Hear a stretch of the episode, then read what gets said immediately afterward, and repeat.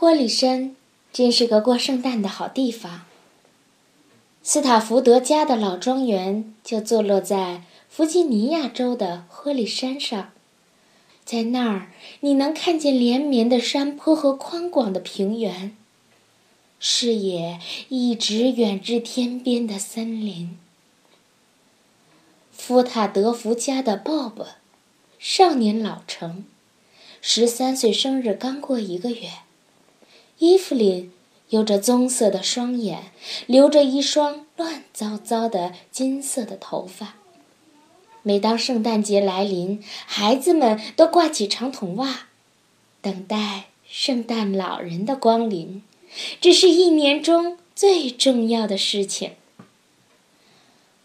每年圣诞夜到点睡觉时，孩子们都会假装钻进被窝。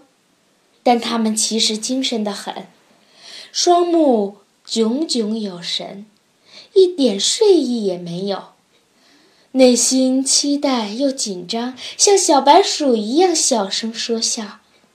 如果圣诞老人日出前没有及时爬上烟筒离开，他肯定会被孩子们发现的。到那个时候，公鸡已经开始打鸣。回音充斥着整间屋子，孩子们会穿着雪白的睡衣，压低笑声，轻轻地从昏暗的房间经过阴冷的走廊，迎着微光，猛地推开一扇门，向黑暗中仍在熟睡的父母大喊一声：“圣诞礼物！”他们会在曙光下跑向火炉，扒开里面的山核桃木灰。然后兴冲冲地解开挂在炉边上鼓囊囊的袜子，发现那么多礼物，即使是哥伦布，也没有什么好羡慕的了。这些宝贝可算是来到了一个新世界。这把崭新的水手刀有四个刀片，每个都价值连城，就算再过四十年，还能感受得到。当年的激动心情，羡慕哥伦布，算了吧。这就是南北战争前霍利山的圣诞节清晨，一段充满着回忆和温情的岁月。来到一八六三年的圣诞节，战争封锁线越来越近了，因为没有收到圣诞礼物。霍利山的孩子们有些失望和不满。在这之前，孩子们对战争毫无感觉，尽管他们的父亲斯塔福德少校在两年前的四月就离开了家，跟随连队和步兵团作战。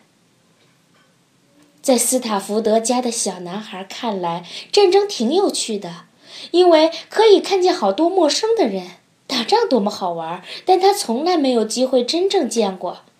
Bob 一直幻想着，如果战争来了，他就战上战场杀敌人，捉拿对方的大将军。但当圣诞节真的来临，孩子们发现没有真正的礼物时，就真的意识到战争这回事儿了。这可是件可怕的事情。不管是斯塔福德太太，还是最小的伊芙琳，都没有像往常那样因为圣诞节的到来而兴高采烈。斯塔福德太太绞尽脑汁，买来一些力所能及的礼物，但孩子们太过精明了，一下子就看出这些礼物只是凑数的。圣诞节那天早上，他们围坐在母亲房间的火炉旁。看着自己的礼物，小脸蛋上挂满了失望的表情，可怜巴巴的。我不太喜欢这个圣诞节。雀斑脸阿鸾不屑地看着他的礼物，故作正经地说：“一把斧头，一些旧钉子，一个普兔夹，没什么好吗？”福德太太微微一笑。但很快就收起了笑容，变得满脸的忧伤。我也没有礼物啊。”他说：“爸爸写信说，希望能跟我们一起过圣诞节，但他回不来，他被调到了波多马克河。没关系，他也许会回来呢，他会说到做到的。”鲍勃安慰道。他骄傲地把圣诞礼物扛在肩上，摆出大木匠、大踏步的姿势。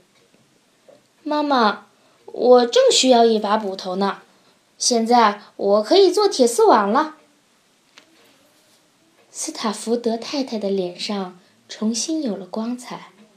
鲍勃是个健康的小男孩，有着大大的眼睛和长得很好看的小嘴巴。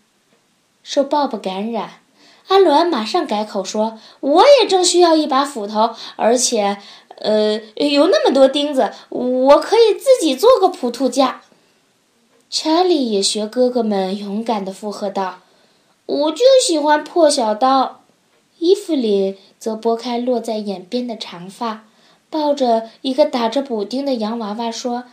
我最爱我的洋娃娃，我爱圣诞老人，我爱爸爸。